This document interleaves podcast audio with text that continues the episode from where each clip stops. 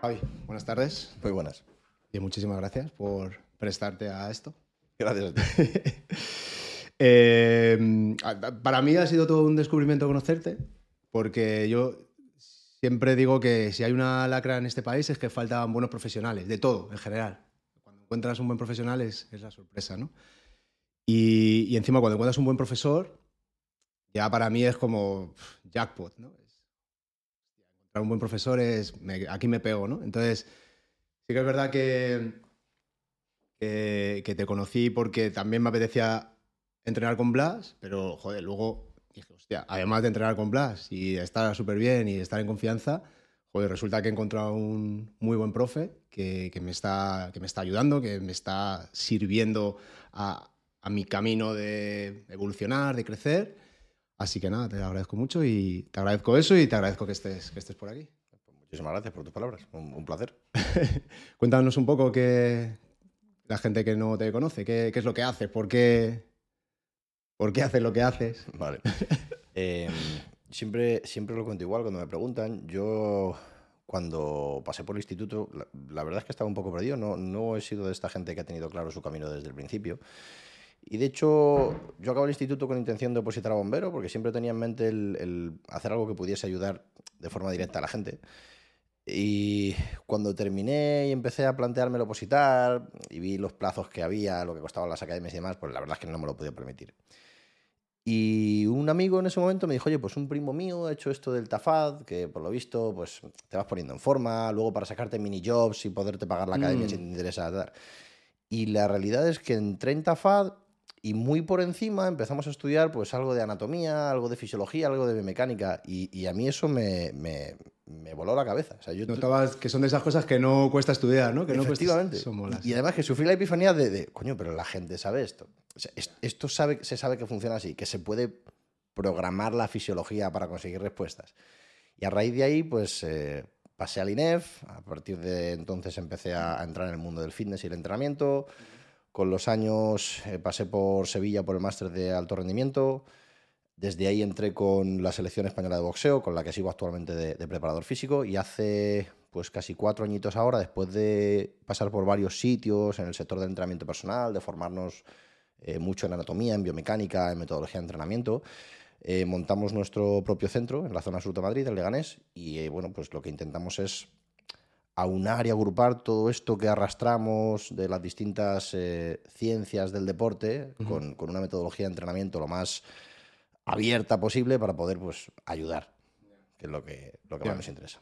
Me mola, me mola mucho porque el, el sitio donde, donde estáis, o sea, yo, yo, he visto cómo está el, el estudio y ahí hay un montón de alumnos, un montón de monitores, se ve que hay mucho movimiento, es, es un, crossfit, un, crossfit, es un, crossfit un, un, centro de cross-training o de entrenamiento que, que, habéis ido creciendo en estos cuatro años, habéis ampliado y estáis en un solar. Sí. Entonces, a mí me, me, encantan esa, me encantan esas historias porque tienes que ir a posta allí, no hay nada. Eh, pero va contra la cultura esta del delivery, ¿no? Que lo quiero ahora todo a nosotros nos siguen preguntando, ¿no tenéis, un, ¿no tenéis el estudio en Boadilla, en Majadahonda? Que está literalmente a cinco minutos de aquí. Y, muchas veces me dan ganas de contestar en plan borde de decir, escucha, eh, yo, tardo 25 minutos en ir a entrenar con mi entrenador de fuerza, tardo 25 minutos en ir a mis clases de Jiu-Jitsu y mis maestros están donde están. Y es una suerte que estén y yo quiero que, que sigan ahí. Entonces, no, es, no sé si es un esfuerzo o no es un esfuerzo, pero, joder, tú vas y te desplazas. Entonces, me mola mucho que, que, el, que vuestro, vuestro centro esté funcionando tan bien estando donde está. ¿no? Eso, eso dice del, del, producto, ¿no? del servicio que dais. En, en, ¿Dónde creéis que está la clave? ¿En qué os diferenciáis vosotros? O... La verdad es que cuando abrimos era el, el, gran miedo que teníamos, que sí que teníamos claro que, que la actividad tal y como nosotros la, la concebimos necesita espacio y necesita altura y necesita poder hacer ruido y poder moverte y poder... Y eso en, en, un local, en un edificio, pues ya habíamos visto que los vecinos el ruido no lo llevan muy bien, que el espacio de las alturas está limitados. Y nos fuimos, como he dicho, a un solar. Estamos en un polígono que, muy bien, tiene su parking propio y tal, pero está en, en la nada. Y era lo que más miedo nos daba. Pero es verdad que, que como lo que más hemos ido estudiando, nos hemos ido formando es en biomecánica, en anatomía, en, en, movimiento asociado a la corrección o a la reeducación, donde nos hemos hecho muy fuertes es en recuperación de lesiones, en recuperación funcional, en recuperación de patologías. Y luego, por otro lado, en tema de rendimiento físico a nivel eh, alto rendimiento, que no deja de ir de la mano. Es saber qué tuerca es la que está un poquito floja y cómo apretarla. Mm. Y entonces creo que lo que nos ha hecho fuertes y lo que nos da ese valor diferenciador de conseguir que la gente venga hasta allí, que es la nada, es que damos algo que no es tan fácil de encontrar. Yo, siempre que cuando... En, este sector ¿no? de, del movimiento, de la actividad física, del ejercicio, del fitness, yo ya llevo casi 20 años y cuando empiezas a saber un poco y te, empiezas a preocupar en, en, aprender o en entender o en ver diferentes perspectivas y te das cuenta de lo que de la cultura que tiene la gente o lo que se sabe o lo que se hace normalmente es para tirarse, para tirarse de los pelos. Es terrorífico. Creo que está mejorando. Cuando ya empezó Internet y empezabas a, oír a gente que decía cosas y tal, eh, también era terrorífico. Y ahora parece que van apareciendo algunas figuras que empiezan a. que, afortunadamente están teniendo más, eh, más divulgación desde un punto de vista más positivo, más basado en ciencia, y, y, parece que va mejorando, pero aún así te diría que, toda la, todo el mercado, toda la industria está llena de mm, las típicas verdades que son mentira, pero que a, costa de repetirse se hacen verdad, típicos mitos, tipo, típicas cuñadazas que te dicen, que te hacen y cualquiera te da. Y entonces, cuando, cuando llegas a un sitio como el tuyo, donde a mí lo que me flipa es la precisión con la que haces las cosas. Es decir, es que no dices una palabra fuera de sitio. Es que cuando quieres hacer algo, das las vueltas que hagan falta, pero es que quieres que sea así. Esté equivocado o no, pero has hecho un razonamiento de, escucha, esto lo vamos a hacer así. No es un tuntún. Entonces, creo que, eso enseguida se, identifica. ¿no? Entonces, ¿cómo, vives tú eso? Porque me da la sensación de, que tú te has ido al otro extremo, de esto es una cosa muy seria, vamos a hacerlo, vamos a hacerlo bien y vamos a aportar valor. De hecho, yo muchas veces intento concienciarme de hacerlo menos serio, porque es cierto que hay una realidad y es que el, porcentaje de practicantes de actividad física muy alto no es.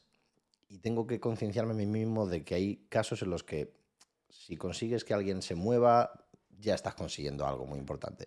Y quizás si no lo haces perfecto, pues bueno, no dejes de hacerlo bueno, ¿no? Por, por no mm. poder hacerlo perfecto. Entonces me tengo que salir de ahí. Pero es cierto que tal y como yo lo vivo, eh, ya te digo que lo comparo mucho con, la programación desde el no tener idea de programación ni de la más mínima de informática.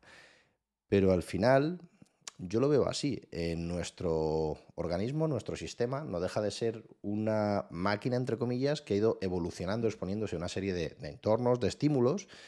Y es, bueno, toda nuestra fisiología no deja de ser un sistema de respuestas en cascada. Esas respuestas van asociadas a estímulos y yo lo, veo así y es como trato de enseñárselo a los que vienen a trabajar con nosotros, a formarnos con nosotros. Si tú eres capaz de ofrecer los estímulos adecuados y periodizarlos en el tiempo determinado, esos estímulos de forma aguda generan una respuesta, llámalo inflamación, llámalo irritación, llámalo hiperemia, y esa respuesta cronificada va a generar unas adaptaciones que van a ser pues una mejora en, la capacidad para aplicar fuerza, unos cambios en los tejidos, los que sean. Pero si tú lo has previsto y has dado los estímulos adecuados, vas a poder generar las respuestas y las adaptaciones adecuadas. Por lo tanto, cuanto más fino y más concreto seas en los estímulos que das, más probable es probable, que no absoluto, que la respuesta y la adaptación que consigas sea la adecuada. Entonces, es cierto que me puedo estar equivocando. Y de hecho me pasa que pienso en cosas que hacía hace cinco años o diez o hace tres meses. No te queda nada, tío. Efectivamente. no te queda nada para, darte cuenta. De hecho, hace poco un, compañero más, joven de universidad me preguntó, ¿y tú lo que sabes hacer? ¿Cuándo dirías que... ¿En qué momento dirías, yo ya sé hacer esto? Digo, hoy. Dice, ¿cómo hoy? Digo, si me pregunta mañana te voy a decir hoy. Claro. O sea, sigo pensando en esto que hice lo podría haber hecho distinto. Pero es verdad que cuando planteo algo, y esto es lo que intento transmitir a los chicos, que no te quede una. que no haya preguntas que no sepas contestar respecto a por qué has hecho algo en un estímulo. Y si están mal contestadas porque tienes una falta de información de base, bueno, pues sigue estudiando. Pero que todo esté justificado. Que lo que hagas tenga un, un, contexto lógico. Claro, es que cuando entras en esa, en esa dinámica, aunque si estás equivocado te vas a dar cuenta. Porque si, si no hay un razonamiento, una ejecución y una observación del resultado, eh, estás trabajando de forma aleatoria. Es decir, no, no, sé lo que hago, no sé por qué lo hago y no sé qué sucede. Pero cuando tú tienes claramente ese foco en, en voy a hacer esto porque he tenido esta idea, aunque sea una mierda idea. La ejecuto, tiene buena pinta. El resultado, una mierda. Hostia, esta idea era una mierda.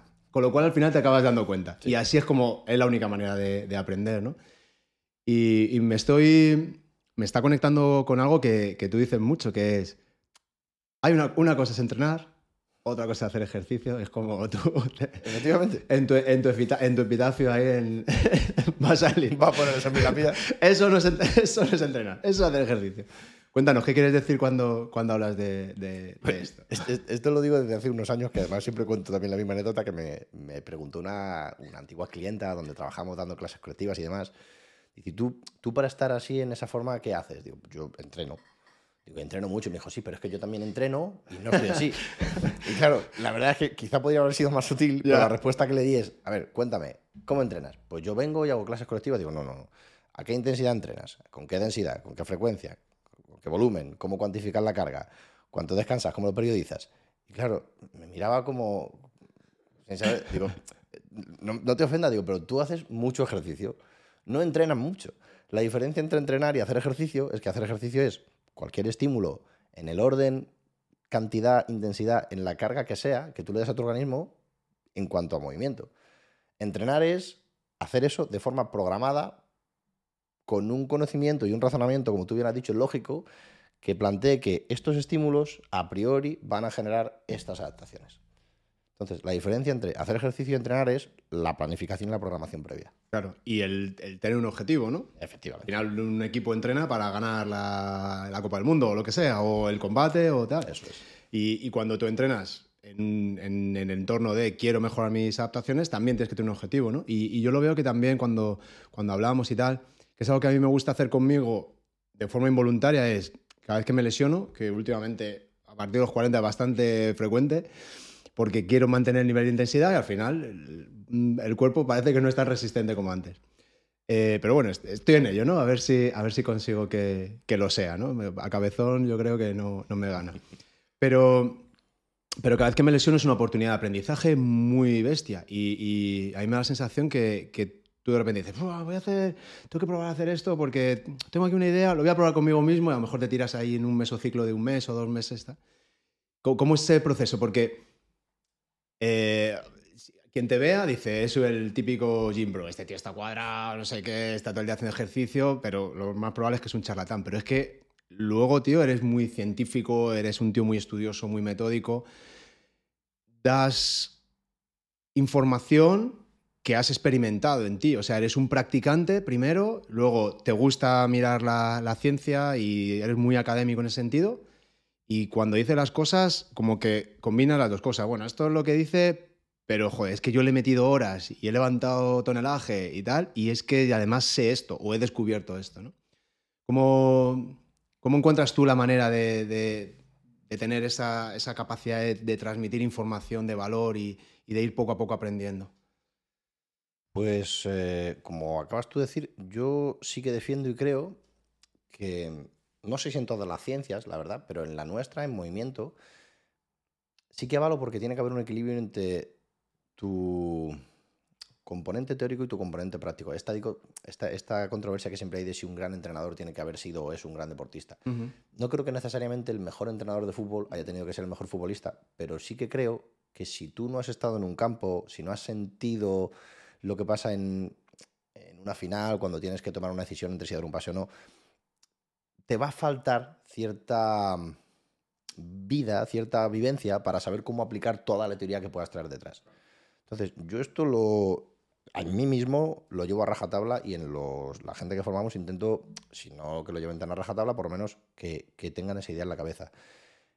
Es muy difícil transmitir ciertas cosas que no has vivido. Hablando de entrenamiento, de intensidad, es muy difícil comprender en un entrenamiento de alta intensidad a nivel cardiovascular las sensaciones del sabor a sangre en la boca.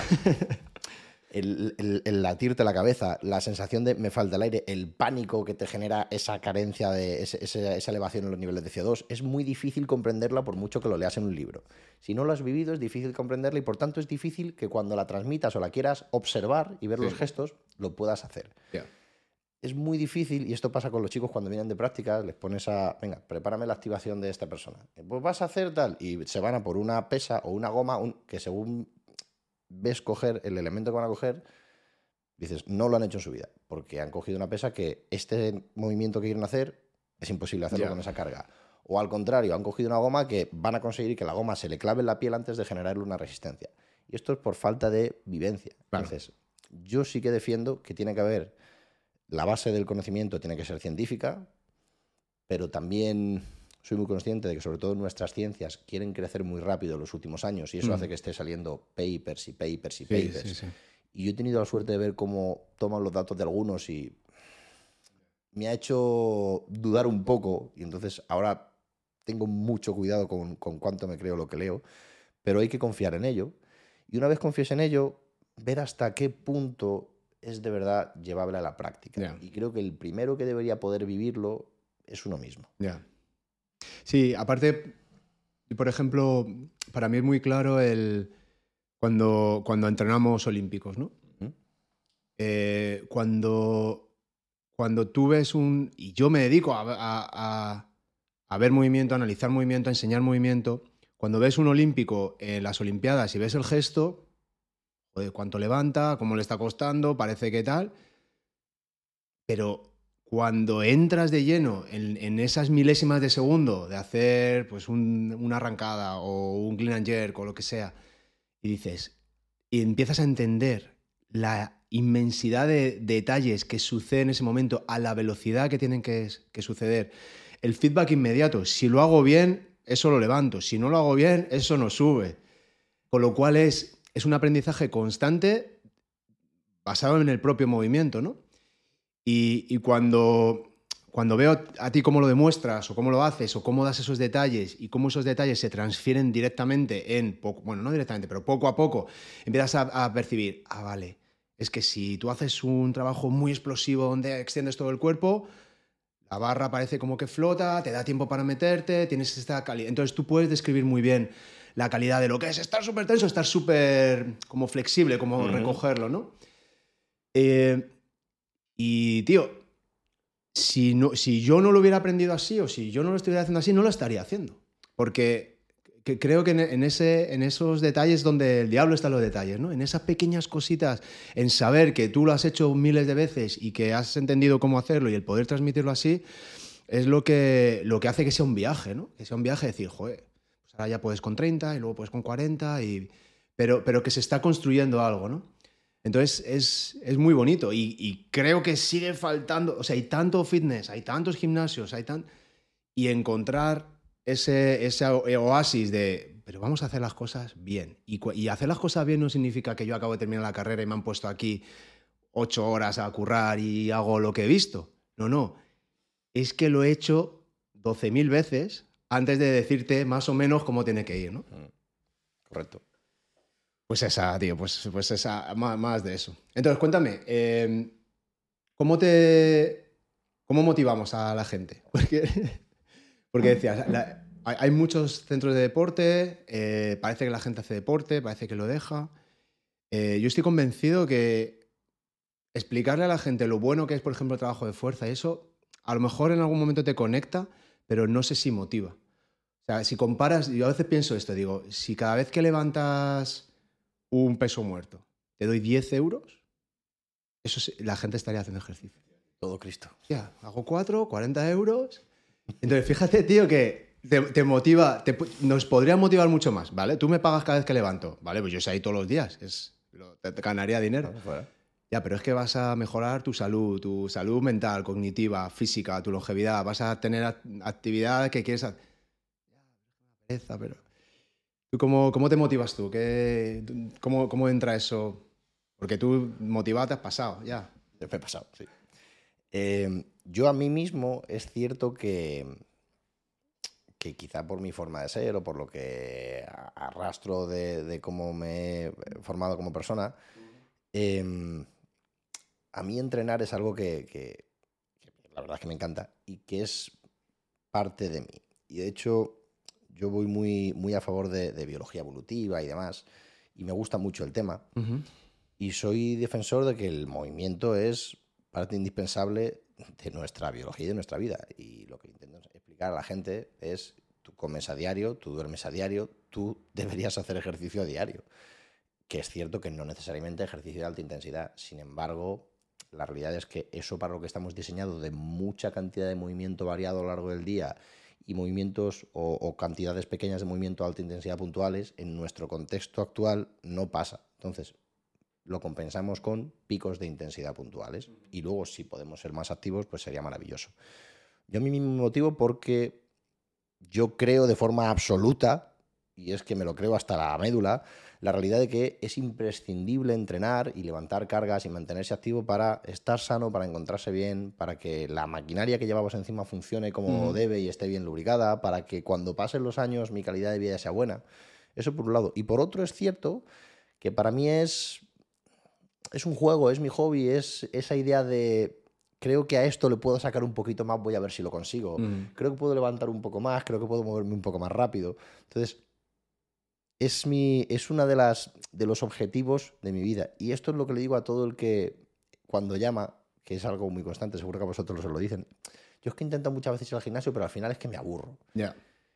Y, me voy a cuando yo empecé a entrenar fuerza, entre comillas, porque era hacer pesas, no entrenar fuerza, con, con 14 años. Y les digo siempre lo mismo, digo, claro, yo en ese, en ese momento me parecía aburridísimo. Llegas al gimnasio el primer día, te coge un mm. chaval que acaba de salir de la carrera y 8 horas, 3 de 15 de esto, 3 de 15 de esto y al cuarto día de 3 de 15, como una cabra por el monte dando paseos, dices, esto es aburridísimo, ¿qué hago? Entonces, yo ahí lo que digo siempre, y es lo que veo más eh, determinante de cara a que el entrenamiento de verdad te motive y te enganche, es tener un objetivo. Tener claro, no, no. Da igual que sea el objetivo. Si es divertirte, pues divertirte. Vete a clases colectivas. A lo mejor es menos efectivo, pero vas a conseguir tu objetivo y te va a fidelizar. Si es eh, que mejore un dolor, adelante. Si es levantar más, pues ese. Pero tener un objetivo claro para, no, es que voy a hacer 15, ¿por qué? 15 supone que va a tener esta respuesta. Y, y de ahí que otra de las cosas que intento es que el usuario comprenda lo que está haciendo. Porque si no es, o creo que es muy difícil que se implique y que se fidelice a ello. Mm. Pero yo creo que incluso más que a nivel, o sea, además de a nivel cognitivo, intelectual, donde, donde todo eso puede suceder, yo creo que nuestro propio sistema más autónomo dice, o sea, ¿para qué? Si no, si no lo entiendes, como, ¿pero para qué estoy haciendo esto? O sea, ¿para qué hago X veces este movimiento? ¿O para qué hago, o sea, estos movimientos como muy aislados, monoarticulares, donde antes todos los gimnasios eran así, ¿no? Que básicamente es construir músculo yo siempre digo lo mismo, es la mayor construcción de músculo con el mínimo esfuerzo posible. Es decir, me centro en una cosa, voy a poder mover muchos kilos porque todo lo demás está sujeto, no tengo que hacer nada. Correcto. Y ahí soy capaz de, hacer muchas repeticiones, tengo un montón de agujetas y, se nota, ¿no? Pero claro, a nivel de, movimiento, yo no, solo que no te ayuda, sino que probablemente luego te... luego, ¿cómo integras todo eso, no? De repente tienes ahí una masa que, que no usas nunca para caminar o para correr o para saltar, ¿no? Y, eh, estoy totalmente de acuerdo contigo en, que primero tienes que entender por qué, por qué lo haces y luego también el, tema de que sea divertido. Y muchas veces las dos cosas van unidas. Eh, el otro día te decía, joder, tío, me apetece, me apetece levantar un poco más y no levanta en mi vida. Pero de repente digo, hostia, y es por el, es por el reto, es por el, joder, ya voy pillando un poco de qué va el asunto, ya no eres totalmente, no estás súper perdido y dices, hasta dónde puedo llegar. Entonces, creo que eso también a nivel de confianza, a nivel de, motivación, incluso para la vida, decir, joder, pues mira, aquí estoy, 41 años, eh, no veas cómo cuesta ganar un gramo de, hipertrofia. Eh, día que no sumas es un día que restas. Pero bueno, vas ahí y, y, tienes ese reto, ¿no? Y el hacer eso que parece difícil o tal, a mí, por ejemplo, me tiene, me tiene, me tiene enganchado. ¿no? Y, creo que hay mucha gente que está tan sumamente acomodada a, estar cómoda, mm. a, comer bien, a sentarse bien, a ir a un hotel que está muy bien, a tener un coche muy cómodo, que cuando te pones en situaciones incómodas, no es lo que dices tú, esas sensaciones de repente te vuelan un poco la cabeza. Es decir, ¿por qué me siento tan mal? ¿Por qué pierdo el aliento? ¿Por qué se me tuerce la cara? ¿Por qué, ¿Por qué me ven las manos? Pero, joder, pasado, y además yo creo que la manera en la que tú lo haces, como, como está muy programada, es decir, como sabes eh, lo que se puede tolerar, lo que no, cómo se puede progresar o no, y como tampoco hay ninguna prisa, es decir, no tenemos que conseguir los resultados, eh, al final vas entrando, ¿no? Y al final es casi el propio usuario el que entiendo, o por lo menos en mi caso, el que te va diciendo, venga Javi, ya vale de, ya vale de ir a Marrateguis y, vamos a darle caña. ¿Sí? Em, en el otro extremo tendríamos el, que también lo hemos hablado, el, el modelo CrossFit, ¿no? El modelo CrossFit es como un modelo hipermotivado, muy competitivo, donde la progresión a lo mejor pasa en segundo plano, donde el control me da la sensación de que Cuéntanos un poco, ¿cuál es, tu, opinión de pros y contras de todo esto? Pros y contras. Em, yo a nivel teórico lo conocí cuando empezó a hacerse famoso en España y a nivel práctico, porque me parecía que lo mínimo era vivirlo, si quería poder eh, tenerlo en cuenta, eh, creo que empecé con 21 años a tener contacto con el CrossFit. Y los pros que le pongo son pues, algunos de los que he dicho antes. Genera tal fidelización y llega a tantísima gente y sobre todo consigue que tantísima gente haga no ya ejercicio, trabajo de fuerza, que es lo que o de lo que más carencia ha habido en los últimos 10, 15 años, salvo por el mundo del bodybuilding puro, del culturismo, que eso ya es positivo. Conseguir que tanta gente entrene con, con intensidad, con motivación y haga trabajo de fuerza, mm. me parece una pasada. O sea, les, doy todo el mérito.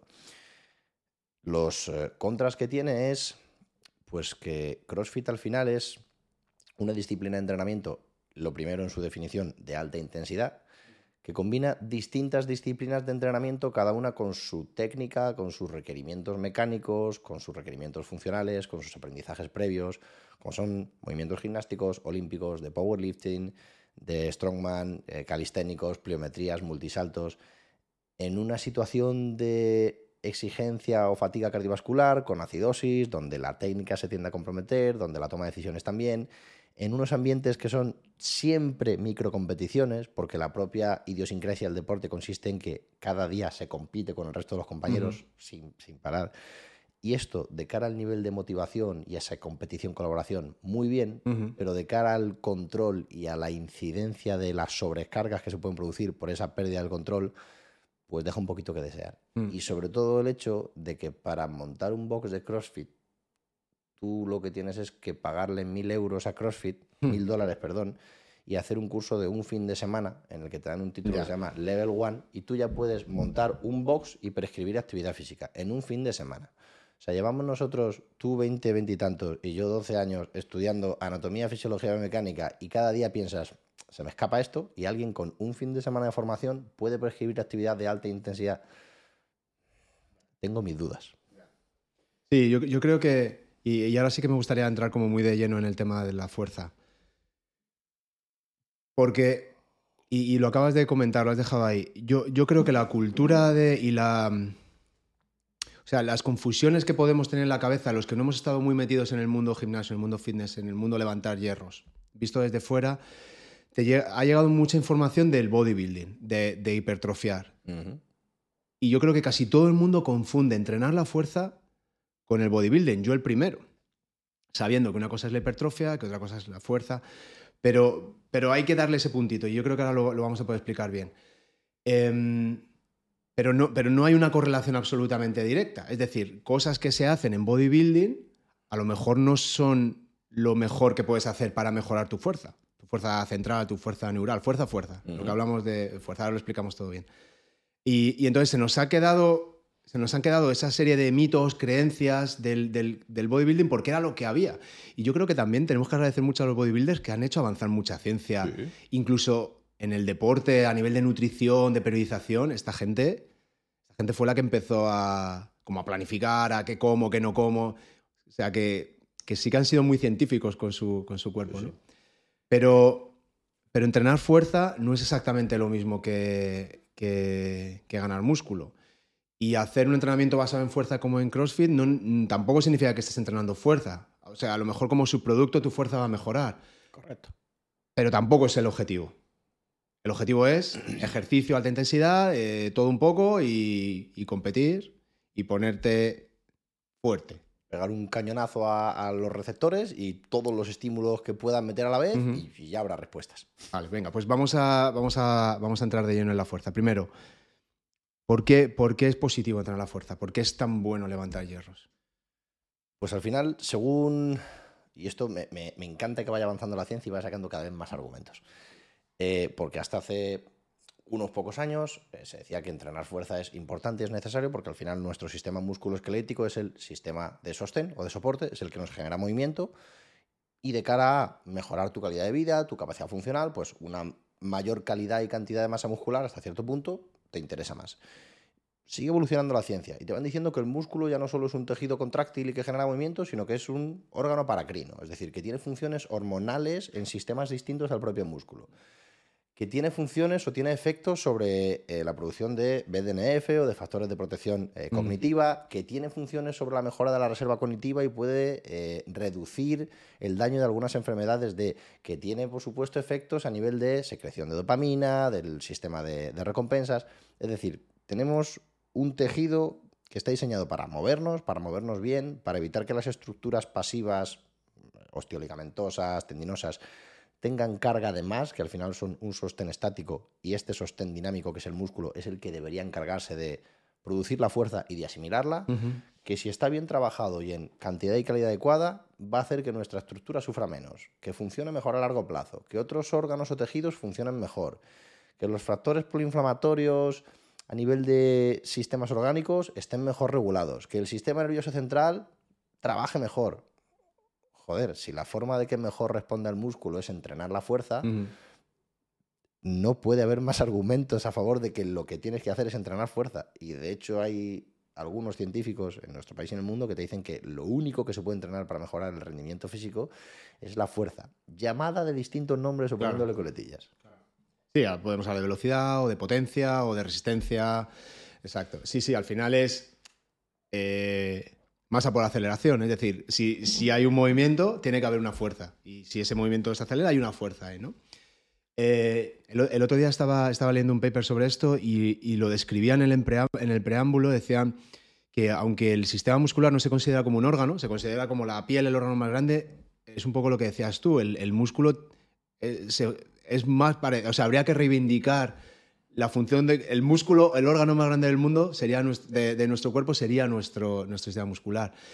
Y una de las cosas que, decía en el paper es que el sistema muscular está constantemente escuchando todo lo que pasa en el cuerpo. Está escuchando lo que pasa en el cerebro, está escuchando lo que pasa en los huesos, lo que pasa en el páncreas, lo que pasa en la sangre.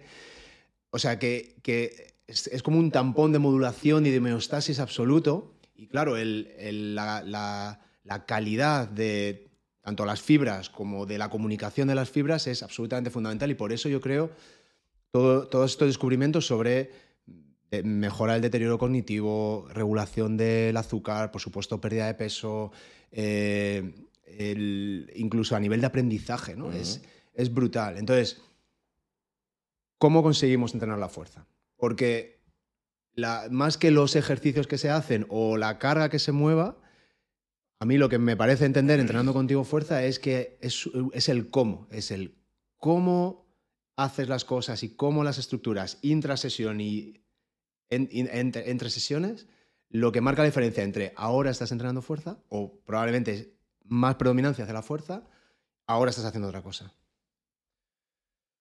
Pues mira, em, lo primero que habría un poco que, que determinar es eh, la definición de exactamente de qué es entrenar a fuerza. Tú lo has dicho antes, en cualquier ejercicio, actividad que hagas, si se produce un movimiento, se reduce ese movimiento, se detiene o se arranca, hay una producción de fuerza. Que no es lo mismo que decir que estás entrenando para la mejora de la fuerza. Em, las adaptaciones asociadas al entrenamiento de fuerza o las mejoras en la fuerza vienen aproximadamente en un 80% de las vías centrales o neurales, que también lo has comentado tú antes. ¿Qué significa esto? Que aproximadamente el 80% de cuánto tú mejoras la fuerza que puedes aplicar procede de cómo de bueno haces que tu sistema nervioso sea utilizando los recursos que ya tienes, la cantidad de tejido que ya tienes, las células que tienes, cómo están distribuidas. Y el otro 20 vendría asociado a los cambios que puedes producir en esos tejidos para que sean más útiles para tu sistema nervioso. Cómo de bueno es tu director de orquesta y cómo de buenos o cuántos músicos tienes, cómo de buenos son sus, sus instrumentos. Bien. O sea, si, si nos vamos a la, la típica analogía, cuando entrenas la fuerza, sobre todo lo que estás entrenando es el software, es el sistema de información y esa transmisión de información. Estás optimizando todas esas eh, reacciones químicas que se producen en la unidad motora, que se producen en el cerebro, eh, entre el sistema nervioso y el músculo. Y, y luego hay un componente que es que cuanto más hardware tenga, este sistema operativo, este software, puede sacarle más. Absolutamente. Pero el trabajo de fuerza, sobre todo el 80%, tiene que ver sobre nuestro sistema neuromuscular. Exactamente. Entonces, teniendo esto en cuenta, yo siempre eh, lo planteo de la siguiente manera. Nosotros, eh, es verdad que somos muy eh, vadillistas, digamos, es decir, venimos de, de la escuela de, de Juan José González Vadillo, que es uno de los eh, mayores expertos de- del país y seguramente del mundo en entrenamiento de fuerza. Y bueno, pues eh, nos desvinculamos en ciertos puntos de, su discurso, de su metodología, porque cualquier discurso estanco al final consideramos que va a tener sus limitaciones, pero es cierto que el eje que seguimos es el suyo. Y en base a esto eh, hay que tener, o yo siempre transmito que hay que tener claras ciertas bases para entrenar la fuerza. La primera, según este hombre y según lo que va diciendo la ciencia con los años, es que si yo quiero de verdad estar entrenando la fuerza, la idea es que movilices la carga que movilices, puesto que vas a conseguir valores de fuerza máxima infinitos en función de las infinitas cargas que pueden manejar. La intencionalidad tiene que ser mover esa carga a la máxima velocidad voluntaria, en fase concéntrica y eh, de forma activa. Yo aquí matizaría que esto tiene que venir de la mano de un control. Mm. Porque es cierto que si te vas a la fuerza, al, al paper que habla de esto, no te habla de control, te dice muévelo todo lo rápido que puedas y no piensan en las posibles consecuencias. Entonces, yo puliría y diría que hay que tener cierto control. La premisa básica, máxima voluntad de levantar a la máxima velocidad. Que esto es lo que se llama explosividad. Que luego cuando hablamos de terminología, ¿no? Entrenamientos de explosividad. Si explosividad es un carácter, Claro. es una intención, no confundamos términos. Lo siguiente que hace falta para entrenar la fuerza sería un contexto estable. Y yo aquí diferencio contexto externo, contexto interno y contexto cognitivo. Con contexto externo, siempre me gusta remitir a estas imágenes cuando se empezó a poner de moda lo de entrenamiento funcional hace unos años y veías a un tío haciendo una sentadilla encima de un, de un fútbol con una barra con 80 kilos. Está muy bien para ir al circo. ¿Cuántos cruzados han roto? Efectivamente. Ese señor en la siguiente foto está así hecho un nudo en el suelo. con- O sea, qué, qué innecesario. O sea, qué, qué- estímulo tan innecesariamente exigente a nivel coordinativo. Y sobre todo, que si la, la base no es estable, la base sobre la que tú aplicas la fuerza para intentar transmitirla no es estable, la producción de fuerza no va a poder maximizarse, la velocidad no va a poder ser la máxima intencional y por tanto te saltas el primer paso. No estás haciendo un entrenamiento de fuerza. Y, y que en algún momento dado tu propio cuerpo se tiene que convertir en el sitio estable. Efectivamente. Tiene que llevarse, tiene que, tienes que sujetar la fuerza que aplicas en algún lado y si no tienes suelo, si no tienes tierra, te la comes. Correcto. Ese sería el segundo punto. Evidentemente, cuanto más estable el contexto externo, mejor. Y necesitamos un contexto interno estable. Y esto va asociado a ese control y va asociado a la transmisión de fuerzas.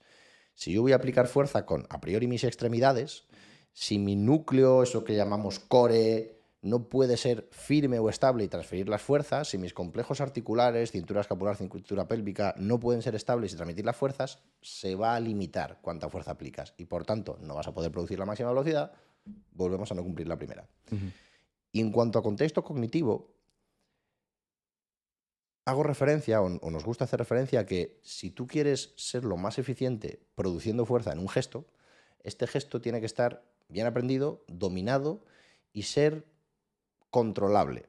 Contextos excesivamente abiertos de movimiento o muy variables o con cargas muy inestables o, no te van a permitir maximizar la aplicación de fuerza y por tanto la velocidad. Y esto es para decir que cualquier movimiento que hagas te va a poder ayudar a mejorar la fuerza en unos u otros sistemas, pero cuando quiero maximizar la aplicación de fuerza, los patrones de levantamiento básicos, estables y estancos, multiarticulares a ser posible y, y complejos por cuestiones de transmisión a, a lo funcional de nuestro movimiento, van a ser los más interesantes. Entonces, tendríamos que ser capaces de levantar la máxima velocidad voluntaria sobre contextos estables, con estabilidad central y con estabilidad sobre el patrón de movimiento. Vale. Y luego, sabemos que vamos a incidir más sobre esa producción de fuerza cuando trabajamos a unos umbrales de nuestra capacidad de mover cargas determinados, ¿no? ¿Y cu- cuáles son esos? Cuéntanos. Pues mira, de, de nuevo remitiéndonos a Vadillo, lo que defiende, y es verdad, es que ante cualquier porcentaje de carga, de tu carga máxima, moviéndolo a la máxima velocidad, tú emites un valor de fuerza máxima. Y lo que defiende es que con cualquier porcentaje de carga que tú entrenes, vas a producir adaptaciones sobre tus valores de fuerza máxima en cualquier rango. Y esto, científicamente hablando, es cierto. Sin embargo, llegado a la práctica, hay un pequeño pero. Y ese pero es que si tú acostumbras a entrenar con un 40-50% de tu capacidad máxima de carga, si nos vamos a un patrón de sentadilla, tú tienes 100 kilos en una sentadilla trasera y siempre entrenas al 40-50%, si esa máxima velocidad, vas a producir mejoras en tu fuerza máxima, en tu sistema neuromuscular. Y posiblemente tu 40% suba y tu 100% también suba. Sin embargo, el día que te pongas esos 100 kilos, que si ha subido 10 puntos porcentuales, ahora van a ser 110, encima, la realidad es que tu sistema nervioso no va a saber enfrentarse a ellos, aunque seas capaz motrizmente de manejarlos. Teóricamente tienes esa, esa- esa fuerza máxima, teóricamente, Teóricamente, cuando te pones es demasiado, demasiado reto, demasiado extraño, porque tu sistema nervioso no está habituado porque estás muy alejado, efectivamente. entendible. Y al revés podría pasar igual. Si solo trabajas con rangos altos, aplicar fuerza ante cargas indefinidamente bajas no siempre es fácil, porque ante resistencias que no te re- restringen la aplicación de fuerza, no todo el mundo y no siempre puedes aplicar valores de fuerza máxima. Esto por un lado. Y por otro, es cierto que ese componente neuromuscular, ese- esa excitación a altos umbrales de estímulo, parece ser que nos produce más efectos o tienen efectos más potentes o de más arrastre en porcentajes de carga altos tirando a sus máximos. Entre ese, según el manual que revises, 75-80% hasta el 95-100%, teniendo en cuenta que el 100 va a presentar unos riesgos que tampoco compensan mucho Ya. quedarte un poquito más abajo. Entonces Claro. hablaríamos de esos porcentajes altos, casi submáximos. Sí, o sea, esta, eh, esta gente que entrena mucho la fuerza y que suele trabajar con cargas máximas a 1 RM, a no ser que estés súper adaptado y como muy, muy bien organizado, muy constante, muy consistente y muy disciplinado con esto, para el común de los mortales quizá es demasiado... El, el riesgo-beneficio como que no cuadra mucho. No está muy compensado. Y Entonces, perdón. perdón, no, no, dale, dale. que incluso en esos sujetos muy entrenados y muy adaptados, las diferencias en cuanto a las adaptaciones que vas a- a generar entre trabajar al 1RM, 1RM, diríamos que es eh, las siglas de una repetición máxima, carga que pueden manejar una vez y no dos de forma voluntaria y concéntrica. La diferencia entre trabajar al 100% al 1RM y trabajar al 90-95% ujú. son muy pequeñas, por no decir en la mayoría de los casos nulas. Entonces, Ya. Entonces, por lo que yo he ido entendiendo, nos vamos a quedar en un umbral que simule ese 70, 75, 80%, que normalmente nos lo vamos a encontrar entre, en, en una... Tú siempre, tú siempre lo, lo describes como el, el ratio de, de- de esfuerzo percibido, ¿no? Es decir, vamos a tirar seis repeticiones y como si tuvieses 10, o sea, con la sensación que, o algo así, ¿no? O que puedes hacer 9 o que puedes hacer 10. ¿Eso nos lo puedes elaborar un poquito para por supuesto. no lo expliques como un idiota como yo? No, no, no, no está nada mal explicado. ¿eh? De hecho, seguramente se comprenda mejor que, que la turra que suelte yo ahora. Eh, de cara a cuantificar la intensidad, que va a ser eh, pues, uno de los eh, parámetros más importantes para determinar los efectos de nuestro entrenamiento de, de fuerza, eh, hay varias medidas. Y a día de hoy lo más moderno, lo más al orden del día es el control de la velocidad. Eh, lo que dicen estas teorías es que la velocidad a la que tú manipules una carga o desplaces una carga correlaciona con el porcentaje de intensidad que supone para ti, de forma relativa. Y cada patrón de movimiento de los estudiados, sentadilla, press de banca, press militar, peso muerto, tiene unas métricas de velocidad eh, sacadas de muestras muy variables que son sumamente precisas. Y te dice que el 1RM va a tanta velocidad, el 90% a tanta, y es bastante, bastante fino. Y luego, otra cosa que te dice es que cuando entrenamos fuerza, los mejores efectos de cara a, los, eh, a las adaptaciones neurales se consiguen con una determinada pérdida de velocidad, es decir, alcanzando cierto grado de fatiga y no yendo al fallo, no trabajando a todo lo que se da. Este grado de fatiga en miembros inferiores iría entre un 10 y un 15% de pérdida de velocidad respecto a la de la primera repetición. Por ejemplo, si hacemos sentadillas y la primera repetición vamos a un metro por segundo, el 10% de pérdida de velocidad de ese primer metro por segundo. Ahí sabes que estás llegando al punto de fatiga donde empezarías a producir adaptaciones de fuerza. Ahí sabes que estás llegando a un punto de fatiga donde si continúas acumulando fatiga, Ajá. las adaptaciones por vía neural empezarían a verse deterioradas. Ah, vale, o sea, es lo contrario. Efectivamente. Vale. Por encima de esa pérdida de velocidad tendríamos otros efectos, pero la vía neural se vería deteriorada. Vale. Por la acumulación de amonio y de hidrogeniones, por el tiempo tardío de recuperación del sistema nervioso central entre series y entre sesiones. Entonces, este 10-15% de pérdida para miembros inferiores, que en miembros superiores está en un 25-30%, Ujú. toleran mejor esa fatiga, sería donde, digamos, estaría la pérdida de velocidad óptima.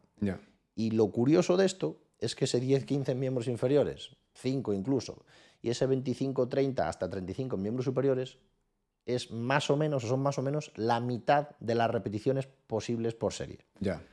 Es decir, si tú a un 80-85% puedes hacer entre 5 y 8 repeticiones, esa pérdida de velocidad va a ir a que hagas 2-3 repeticiones.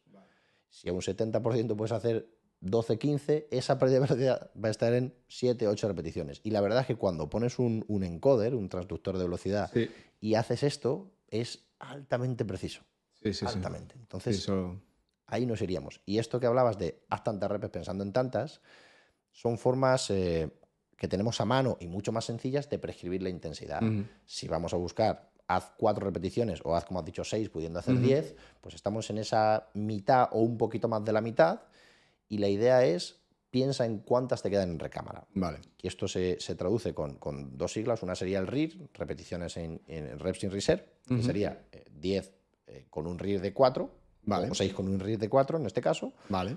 o carácter de esfuerzo que te da las dos cosas integradas. Ya te diría que son 6 sobre 10, Ujú. que es exactamente lo mismo. Claro. Entonces, te vas a quedar en yo puedo mover 10, o sea, podría mover 10, según tu percepción, que eso es algo que también lo hemos hablado, que es algo que tienes que entrenar. es Exacto. como antes que estábamos catando cafés, ¿cómo, cómo sacas todo esto? ¿no? Tienes, tienes que exponerte, tienes que estar eh, muy conectado a, a- a tus sensaciones, a la información que, que llega de tus tejidos. Y luego lo que dices tú, muchas veces te tienes que exponer, porque tú me- a, a veces me has dicho, ¿cuántos te quedan? No, me quedan dos o tres. Dices, sí, te quedan dos, te quedan ocho. O, o diez, pero si es que iba igual de rápido, pero yo no lo sé. Claro. Yo al final son estimaciones, pero esa experiencia también mola, ¿no? Al final vas, vas aprendiendo un poco cómo hacerlo. Entonces, por resumir, nos vamos a quedar, si queremos entrenar la fuerza, la fuerza central, o sea, la, la capacidad de aplicar fuerza a la máxima velocidad posible y de mover cargas, en, en ese entorno en el que ya empezaríamos a perder ese 10% de fuerza en miembros inferiores, 25-30% en miembros superiores, que además es curioso y, y yo creo que es importante para alguien que esté, que esté escuchando, que muchas veces no se, no se correlaciona con tu sensación de esfuerzo. Porque, porque es verdad que tú dices en, en miembros, en miembros superiores, dices, la, la pérdida de fuerza, o sea, es mayor, es como un declive más, pero a lo mejor tú estás más cómodo. Y, en, y, a- y a- y viceversa, ¿no? Y Blas y yo lo hablamos mucho de eso, de decir, joder, pues... Pero claro, no es una fatiga de, de sensación, es una fatiga neural, es decir, ya la velocidad se está viendo afectada. Exacto. Con lo cual, si seguimos entrenando ahí, ya nos metemos en zona suprafisiológica, mm, destrucción, daño del tejido, vamos a producir más hipertrofia, pero no necesariamente más fuerza. Correcto. Vale, porque es importante, aunque luego, luego entramos. Vale. Con lo cual, estamos trabajando a unas repes entre 50 y 60%, ¿no? Podría ser de lo que tú tienes. Eh, estamos trabajando a máxima velocidad voluntaria. Y luego siempre hay algo que, que, a lo- que tengo yo de haber aprendido contigo es no los descansos son más prolongados. Estamos hablando de descansos de 90 segundos o un, mi- un minuto, 90 segundos, dos minutos, donde vamos haciendo trabajando otros grupos musculares y luego entramos. No es como el trabajo a lo mejor de hipertrofia que son más cortos y más continuos, ¿no? Es más o menos así. Correcto. Entonces son descansos más completos, que puede ser eso, 90 segundos. Pues según el manual que revises, te hablan desde 90 segundos hasta yo he llegado a ver 5 minutos. Ya. Es cierto que depende de lo que te bases. Si pensamos que esa aplicación de fuerza rápida y, y breve se basa a nivel bioenergético en, en lo que se llama ese sistema de fosfágenos, en. ATP y fosfocreatina principalmente, el 50%, si no recuerdo mal, de las reservas de creatina se resintetizan después de un esfuerzo intenso en unos 30 segundos. Y al minuto y medio has resintetizado casi el 90%. Entonces, a nivel bioenergético, en un minuto y medio estás en muy buenas condiciones para volver a producir fuerza. Vale. Y si te vas al sistema nervioso, parece ser que el tiempo de recuperación del sistema nervioso a nivel de placa motora y demás es un poquito más lento y llegan a hablar de 3-5 minutos. Particularmente considero que 5 minutos, aunque el sistema nervioso se haya recuperado, hay otros sistemas a nivel eh, aporte sanguíneo, a nivel oxigenación, a nivel viscosidad de los tejidos, que están ya menos preparados de lo que estaban antes para volver a producir fuerza. Entonces, yo buscaría ese punto en torno al minuto y medio. En el que además se pueden estar haciendo otras cosas que no, que no estén directamente relacionadas o que no estén fatigando esos, esos tejidos.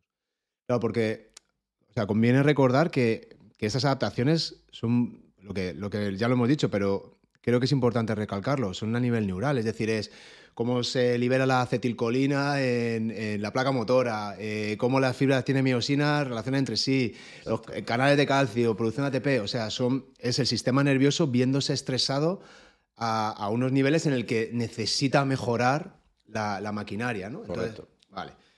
Y entonces, a nivel de, eh, de frecuencia, de volumen, también es diferente el entrenamiento de fuerza a fuerza que a lo mejor el entrenamiento estructural o de bodybuilding o de hipertrofia. ¿Y en qué se diferencia?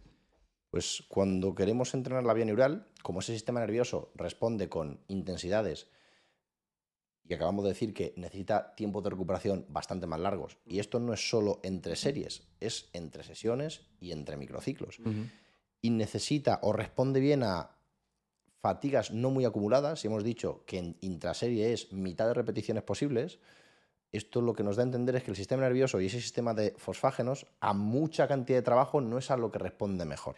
Y por tanto esto se traduce en las cantidades totales de volumen. El entrenamiento de fuerza por vía neural con volúmenes no muy altos responde muy bien, mejor que con volúmenes más altos. Porque esos volúmenes más altos lo que haces es, tiene todo el sentido del mundo, más cantidad de volumen, acumulo más fatiga y si lo que estoy es intentando mejorar unos sistemas que están hechos para producir mucha fuerza en poco tiempo y recuperarse bien, si les doy mucho y mucho y mucho, no parece tener sentido que sean estos sistemas los que se van a desarrollar, sino los que vienen detrás, todos los asociados a adaptaciones más estructurales, más tipo hipertrofia, más resistencia a la pérdida de fuerza. Entonces, volúmenes no muy altos, de entre 2, 3, 5, 8 series, 10 por grupo muscular o por patrón de movimiento, quizás sería más interesante, y frecuencias, pues entre comillas, si trabajas con estos volúmenes bajos, lo más altas posibles tolerables. ¿Qué es esto de lo más altas posibles tolerables? Pues que hay sujetos que pueden entrenar de lo mismo a diario y están como nuevos, y hay mortales, como somos la mayoría, que cada 48-72 horas tenemos una frecuencia de repetición de un estímulo muy adecuada y eso nos permite maximizar los efectos, menos en más veces. Por lo cual ahí hay un gran depende, ¿no? Muy, individualizado en, en cuanto a volumen.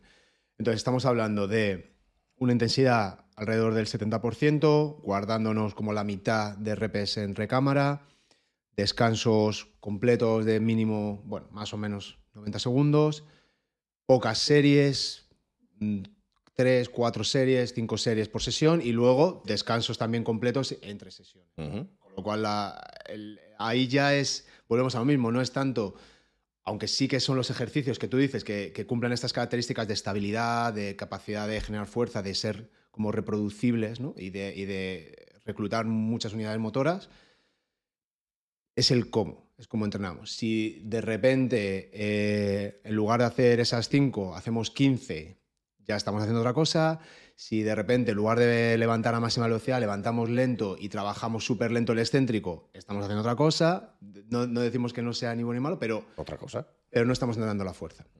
¿Vale? Con lo cual, yo no sé si hemos más o menos cubierto todas las características así fundamentales que alguien tiene que saber para decir, ¿estoy trabajando fuerza o estoy haciendo ejercicio? Yo diría que sí. Y además lo acabas de resumir perfecto. Las cuatro variables para cuantificar la- lo que se conoce como carga de entrenamiento son volumen, intensidad, frecuencia y densidad. En cuanto a volumen, como acabas de decir, volúmenes bajos de series, de 3 a 5 series.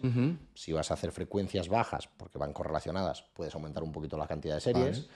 Frecuencias máximas tolerables, de 2 a 3 veces por patrón de movimiento o por eh, grupo muscular, aunque preferiblemente patrón de movimiento, por semana o por microciclo, con intensidades altas tirando sus máximas, en torno a ese 70-80%, Ujú. Y la densidad, que es el concepto que hace relación a tiempo de trabajo versus descanso, pues ya hemos dicho que esos descansos de minuto y medio aproximadamente entre, entre repeticiones del, del mismo patrón de movimiento, con esas 24 48 horas entre sesiones, hasta 72 si fuesen sesiones muy intensas. Vale. O sea que lo has cubierto todo. Vale, o sea, yo creo que, que nos está escuchando más o menos empieza a tener alguna idea, por lo menos para, para, para distinguir si, si, estoy entrenando fuerza o no. Que no es poco, ¿eh? No, no, ya, ya es bastante. Si por eso, no es poco. Vale.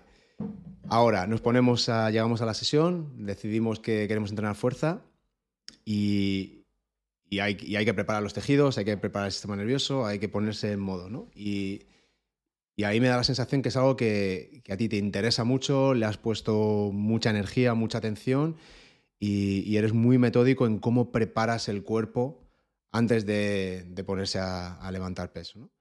Eh, y no tiene nada que ver con hacer estiramientos estáticos o meterse en la bici a tal.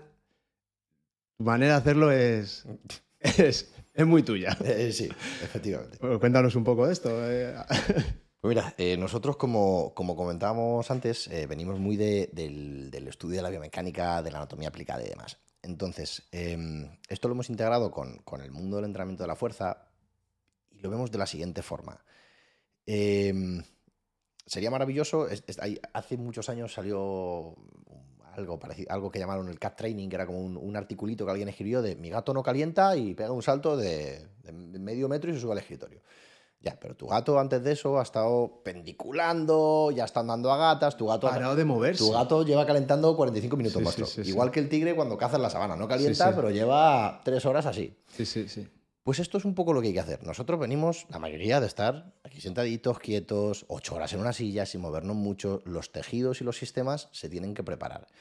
Y durante todos estos años, pues la verdad es que hemos ido elaborando algo que no queríamos, que es una metodología propia, porque no hay una metodología como tal, uh -huh. es sentido común y aplicar la ciencia. Uh -huh. Pero bueno, al final lo hemos ido estructurando con un orden que nos da muy buenos resultados uh -huh. y, y, ahí se ha quedado como metodología.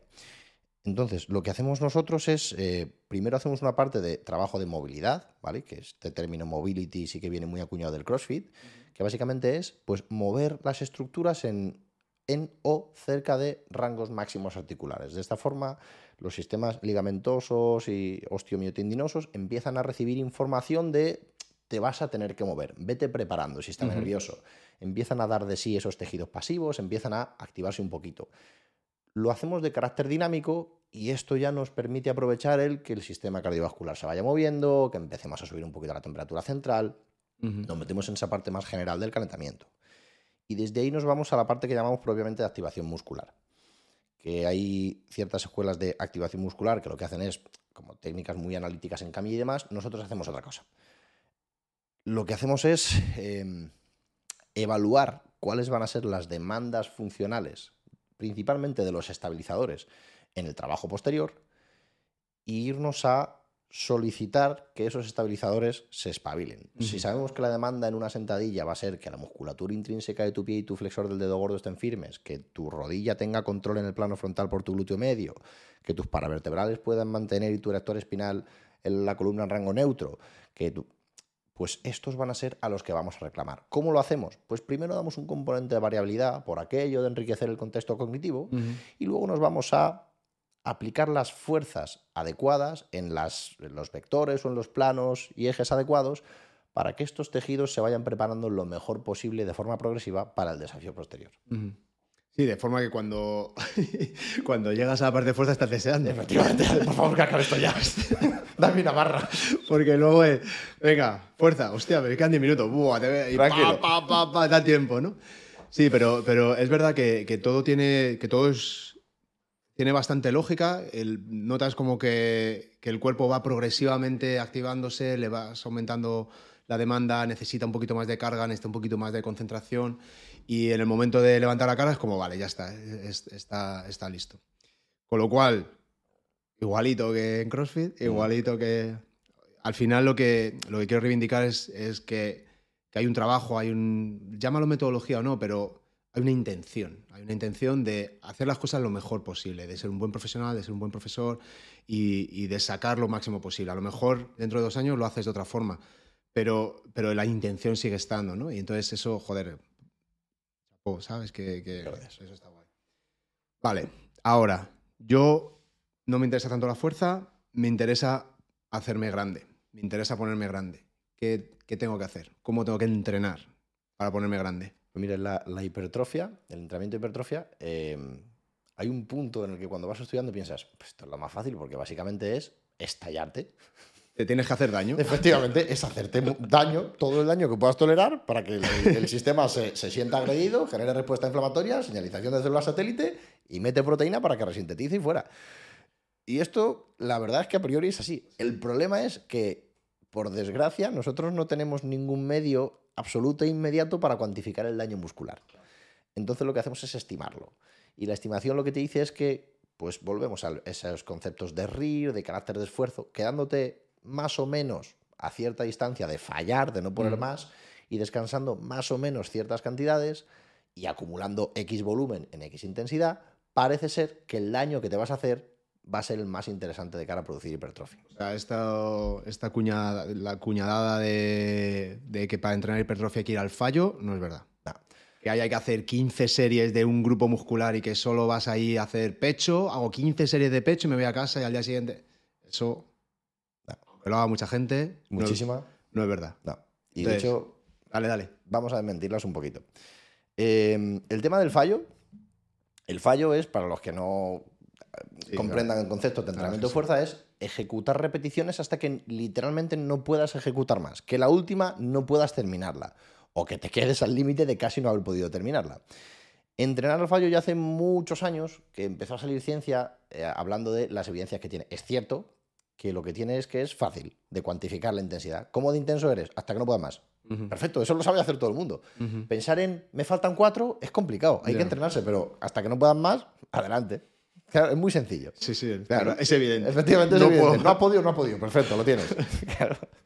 Eh, ¿Qué pasa? Que ya se fue viendo que de la respuesta hormonal que se produce asociada al incremento de la masa muscular, como son la hormona de crecimiento, como es la testosterona, como son las IGF, que son factores insulínicos, o las IGF BP1, que lo que hacen es aumentar la vida eh, en- en- de, estas IGFs y por tanto el tiempo que están produciendo señalización celular, eh, varía cuando llegas o no llegas al fallo. Y de todas estas asociadas al crecimiento de los tejidos, creo recordar, porque hace años que leí estos estudios, que la única que parece persistir por trabajar más cerca del fallo un poco es la IGF BP1, es decir, la que aumenta la duración de vida de estas. Pero es que estas, estas y estas hay menos. Entonces, ¿es malísimo trabajar al fallo? Pues lo primero que tienes es mucho riesgo, porque estás siempre yendo a unos límites de fatiga y de control que quizá no te compensan. Te aportan muy pocas ventajas. Esto. Y la exigencia es terrible. Entonces, ¿es malísimo? Pues alguna ventaja tiene, pero Ujú. desde luego no parece estar muy balanceada. Entonces, Ujú. hacerlo alguna vez en algún movimiento con mucho control de vez en cuando de cara a la hipertrofia te puede interesar, pero no debería ser el, el- el objetivo primo de un entrenamiento de hipertrofia. Ujú. Y el tema de hacer mil series de mismo grupo muscular eh, por sesión hasta que no puedan más, esto viene de los sistemas Wader de agrupación muscular que se han hecho toda la vida en los gimnasios de bodybuilders, de pecho, bíceps, espalda, eh, tríceps y hombro, pierna. Y en la pierna, como es viernes y no tengo tiempo, no la hago. ¿Por qué? Por- Porque la pierna cansa.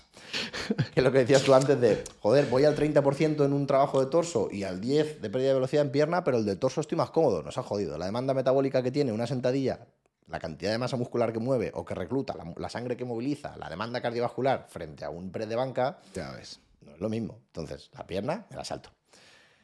Esto viene de culturistas que entrenaban dos veces al día, seis días a la semana. De esta forma, puedes permitirte maximizar el volumen y la frecuencia. Porque Mm. si llego el lunes por la mañana y solo hago cadena anterior de empujes, pecho, y por la tarde me puedo permitir hacer flexores del codo y extensores de rodilla, y el mar... de- Así puedes repartir tanto como quieras, enfocarte mucho en cada una de las estructuras y estallarlas una por una. Claro.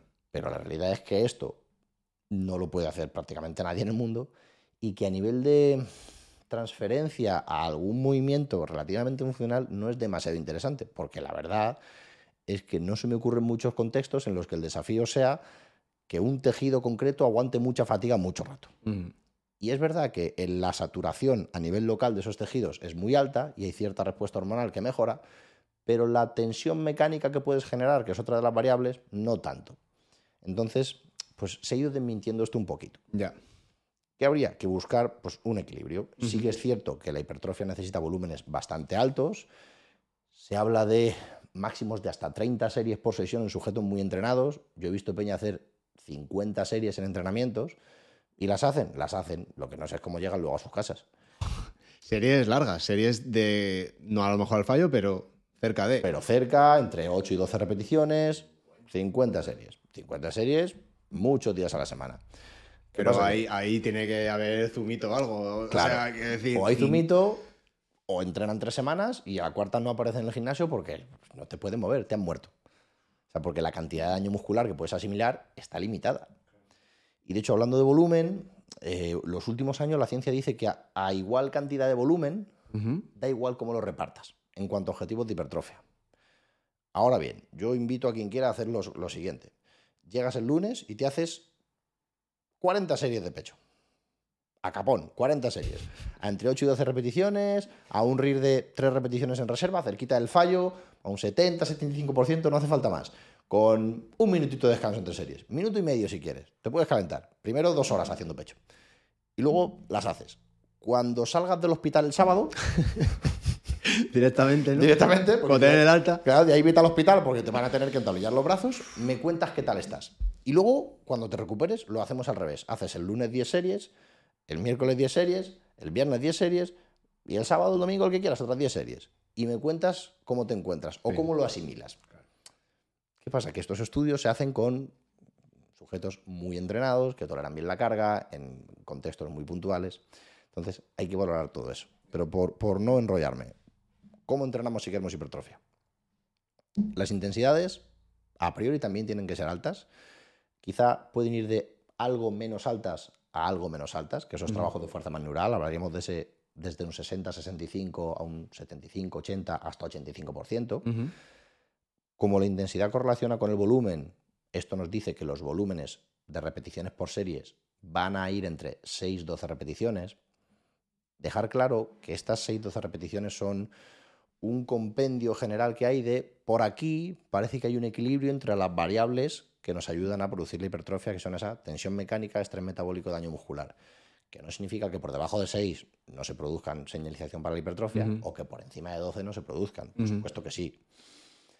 Volumen de series por grupo muscular, para grupos grandes hablaríamos entre 12 16 series, sujetos entrenados 20 series, 22, 25 series. Para grupos musculares más pequeños, monoarticulares, entre 9, 6, 12 series, 15 sujetos muy entrenados. Frecuencias, de nuevo, máximas tolerables, frecuencia 2-3 por microciclo, es decir, que cada grupo muscular o cada cadena de movimiento se estimule 2-3 veces a la semana, si, si Ujú. entendemos que microciclo es una semana. Y en cuanto a densidad, esa cuarta variable, esos descansos, pues de nuevo depende de para dónde tiremos. Si queremos más tensión mecánica, y ahora describo que esta es la variable asociada a la carga que le metes al tejido, más asociada a cargas más altas, a intensidades más elevadas, pues necesitaremos descansos un poquito más largos para volver a producir, producir fuerza. Y si queremos una respuesta hormonal o un estrés metabólico más exacerbado, pues quizá descansar un poquito menos hace que esa respuesta hormonal se quede más tiempo circulando en sangre o la aprovechemos mejor y nos iríamos a descansos más bajitos, más cerca de los 30-45 segundos. Entonces, pivotaríamos entre esos Mm. 30-90 segundos. Con lo cual, así lo que me parece entender, lo gordo para hipertrofia, lo que quizá más influye es el volumen. Necesitamos mucho volumen de trabajo. Sí. Eh, y frecuencia, que van, bueno, van más o menos, ¿no? O sea, al final tienes que eh, estimular mucho al, al- al músculo para que, para que esté reparándose y que se pueda reparar, pero en cuanto haya reparado, otra vez, y ahí le damos. Vale. Entonces, dos preguntas. La primera, a nivel, a nivel salud, a nivel funcional, ¿cuán interesante es para, para una persona que su musculatura crezca? Pues hasta cierto punto bastante. ¿Qué pasa? Que este punto no es el culturista que ves en la tele no, saliendo de exacto. resistencia, ni seguramente sea el bodybuilder más grande del gimnasio. Imagínate una señora de 60 años. La masa muscular tiene todos estos efectos que hemos hablado antes de, de sostén, eh, paracrinos, de protección muscular, cuando es en calidad y en cantidad. Y es cierto que una buena cantidad de masa muscular es sumamente importante a nivel paracrino. Incluso en eh, patologías como el cáncer, por poner un ejemplo claro, el cáncer se alimenta, entre otras cosas, de lactato y se alimenta y crece en un entorno eh, concreto y el músculo es competitivo de ciertos de esos mm, eh, nutrientes eh, cancerosos. Entonces, una mayor cantidad de masa muscular hace que el cáncer tenga más competidores de cara a desarrollarse. De cara a esa caquexia que producen los tratamientos como la quimioterapia, esa gran pérdida de masa muscular, si tenemos un remanente mayor nos puede permitir estar bastante más capaces para soportar todo el proceso. Y esto en otras enfermedades eh, cardiometabólicas, como puede ser la diabetes, de cara a la resistencia a la insulina, como puede ser una, una tolerancia a la leptina, la cantidad de masa muscular afecta y bastante. Entonces, no es que haya que aparecer un croissant o un oso pardo, Mm. pero desde luego cierta cantidad de masa muscular es necesaria. Luego, además, parece, por, por lo que yo he estado leyendo, ahora que, claro, cumples 40 años, tío, y empiezas a... eh, parece que a partir de los 40 años perdemos un 1% de masa muscular sí, y luego los niveles de testosterona empiezan a, a declinar, que hay una relación directa entre tu capacidad de levantar y mover y, y capacidad muscular y la testosterona, con lo cual, si tú mantienes o si puedes incrementar, aunque tu cuerpo no quiere, tu cuerpo está intentando ya modo avión, ya está modo ahorro de Esto ya está todo energía. hecho, a tirar. A ve ahorrando, ¿no? Eh, también a nivel hormonal, a nivel de estado de ánimo, a nivel incluso de, de confianza, ¿no? Muchas veces eh, a- empiezas a decir, joder, es que ya no lo que era, ¿no? Antes me echaba unas carreras. Pero claro, si tú retrasas ese declive y, o, o incluso puedes mejorar, ¿no? Hay gente que está muy mal, que a los 40 años, eh, 40, 50, no sé qué, se le ocurra y dice, hostia, está bien, versus una persona que no ha hecho nada. Eh, nivel estado de ánimo, participación, tal, creo que, que es, que es fundamental, ¿no? Y la confianza de verte en el espejo y decir, bueno, tengo la edad que tengo, pero mi, mi cuerpo está bien, ¿no? Yo creo que ahí creo que hay mucho beneficio en y, lo volvemos a volvemos al mismo, no tiene que ver nada ni con la estética ni con la vanidad, que me parece de puta madre Sí, sí, también, ¿eh? perfectamente. Que te gusta mirarte en el espejo y te ves guapo y es por vanidad, perfecto. Mientras al final estás haciendo algo que, Qué que- bueno para tu salud. que bueno para tu salud. A tope con tus motivos. Entonces, bueno, eso, eso está guay. Em, te quería preguntar, em, ¿se puede... Ah, sí, sobre, sobre la tensión mecánica.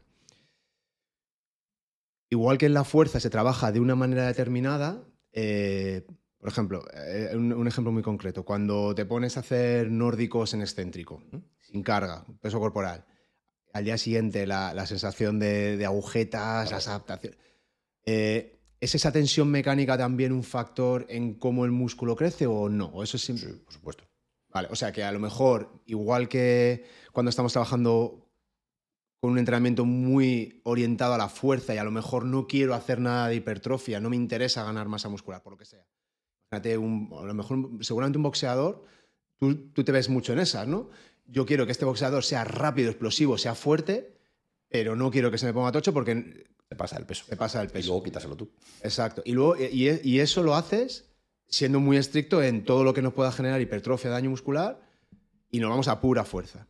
Y se puede hacer. Por supuesto. Con lo cual, disociamos esta idea de, evidentemente, si tienes mal material y tú lo optimizas, vas a ser muy fuerte, por eso hay categorías de peso cuando levantas en alterofilia o en powerlifting, ¿no? Es decir, cuanto más grande y más masa muscular, más vas a levantar, pero no es una correlación directa, es decir, puedes tener gente flaquita, entre comillas, muy fuerte. Y es la manera de entrenar. Entonces, si, si nos centramos más en un trabajo, por ejemplo, de más tensión mecánica durante la sesión, podríamos, es una pregunta que es así, ¿podríamos reducir a lo mejor el volumen o podríamos o no, o no se puede? Sí, depende del objetivo. Si tú quieres crecer músculo. Por supuesto.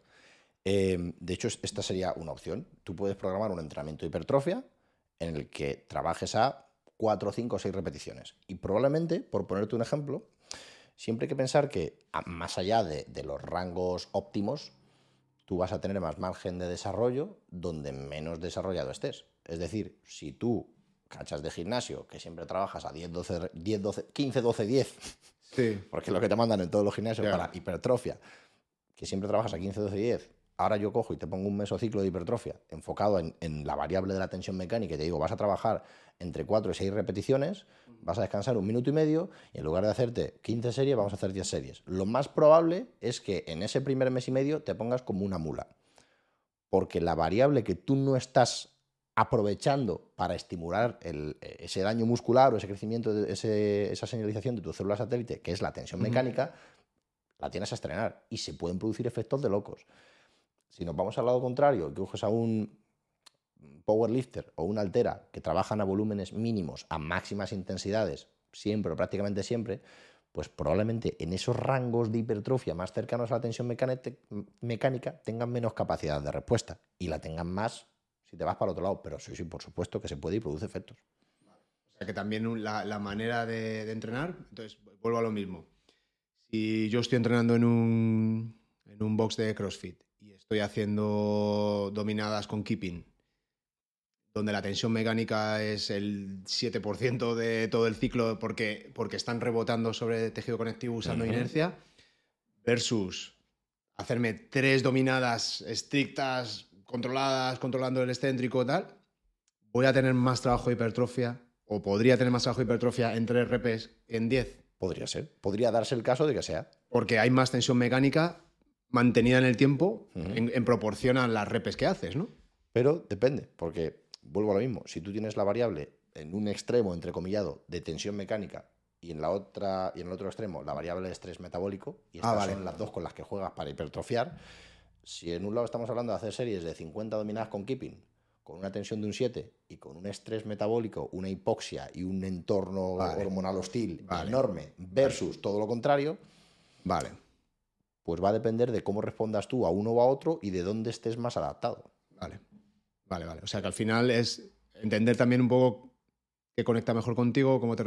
Si a lo mejor me lesiono haciendo keeping, pues me hago las estrictas, o si a lo mejor las estrictas eh, me aburro y tal y no, me sigo haciendo keeping, ¿no? Claro.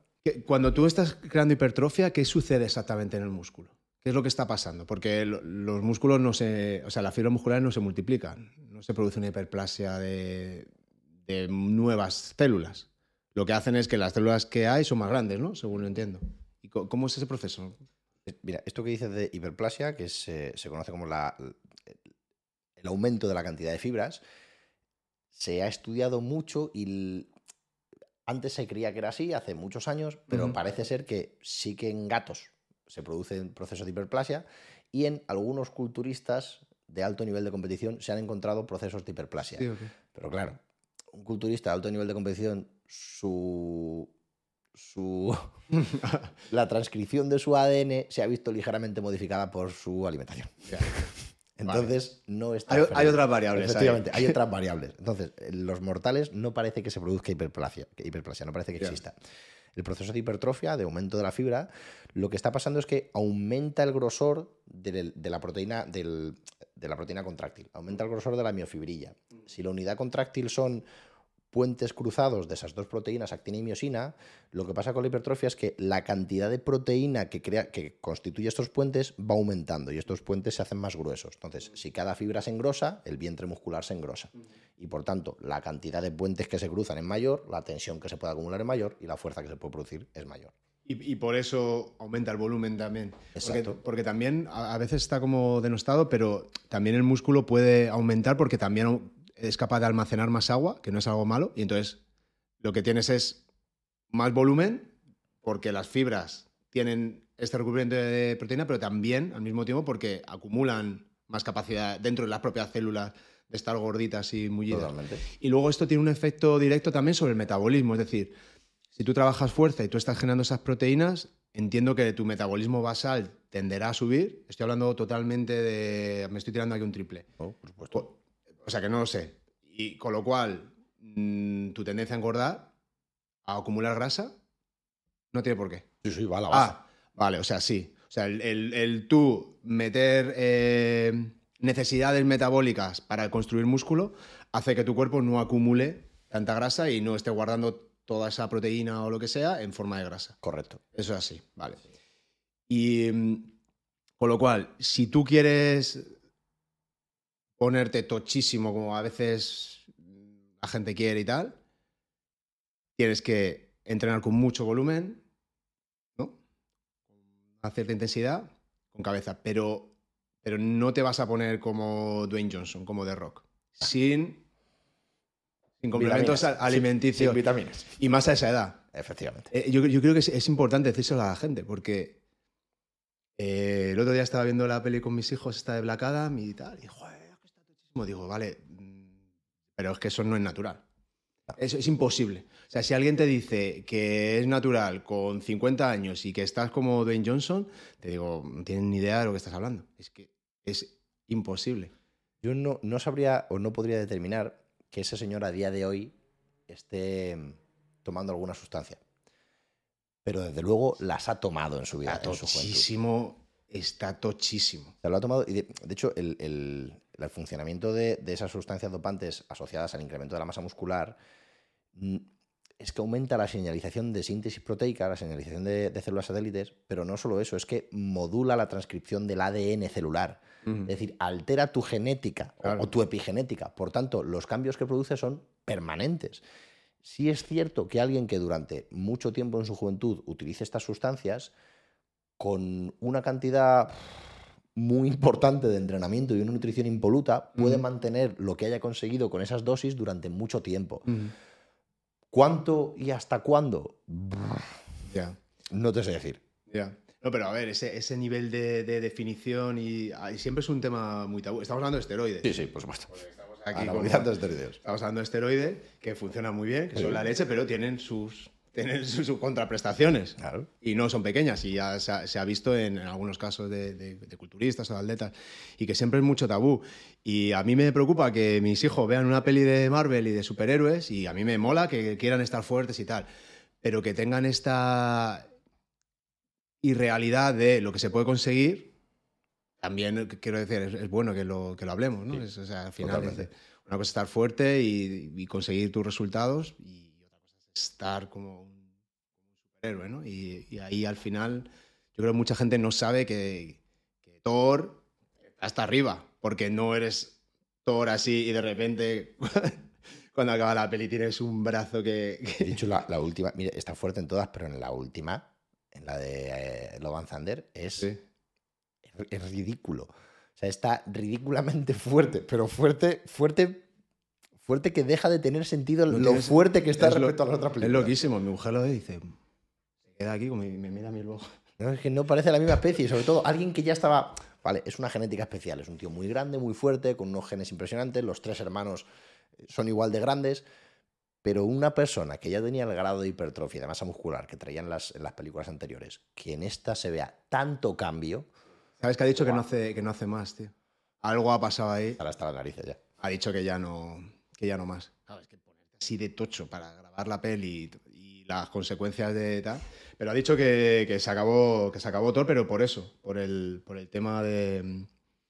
eh, por el tema de, de, Pues supongo que las los esfuerzos o las, los sacrificios que tiene que hacer para, para estar así de grande. Y es que tengo entendido que le han eh, diagnosticado riesgo de alguna Ah, sí, ok. de desarrollo de alguna patología eh, a nivel cognitivo. Claro.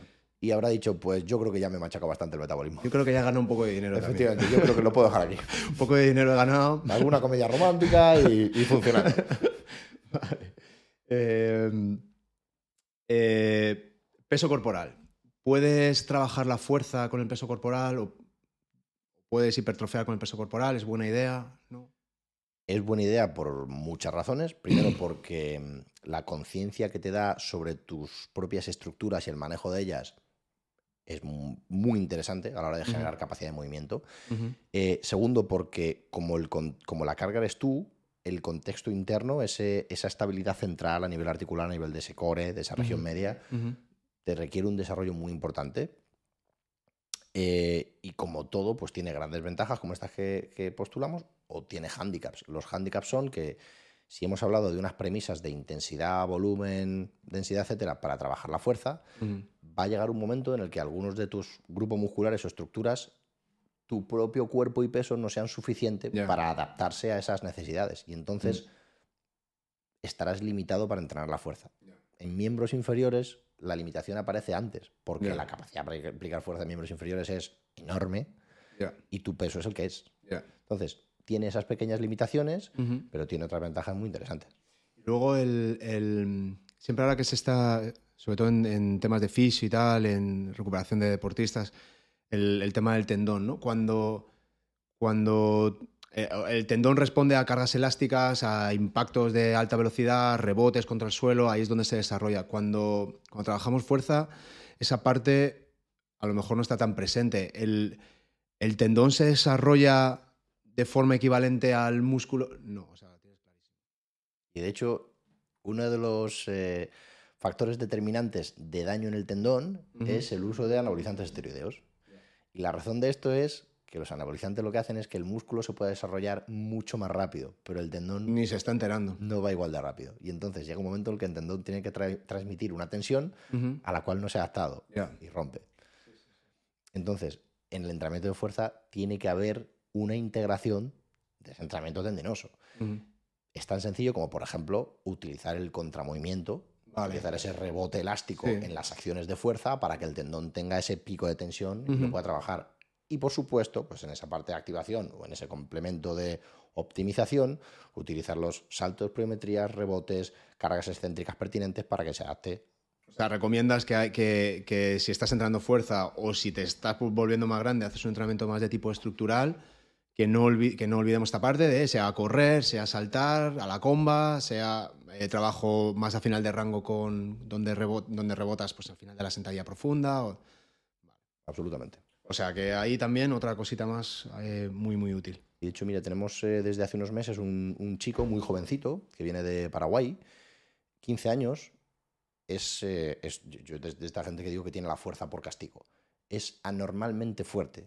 Y es un chavalito de 15 años. Si lo ves, y es pues, el cuerpo de un chavalito de 15 años.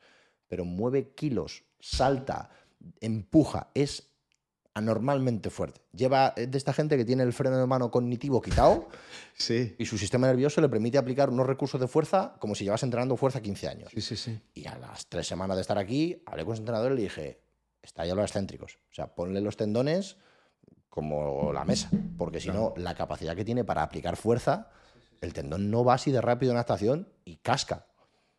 Es boxeador. No, no, es, es futbolista. Es futbolista.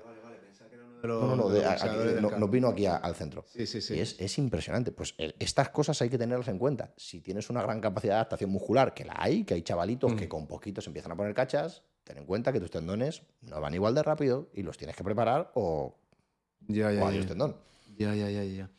Y otro mito eh, muy, muy, muy extendido, probablemente uno de los que más, y el otro día que estábamos con Lucio, él lo desmentía. Y de hecho él lo decía como de forma muy graciosa. Decía, si tú empiezas a trabajar alterofilia con 15 años, ya, ya eres viejo. O sea, con 15 años eres viejo.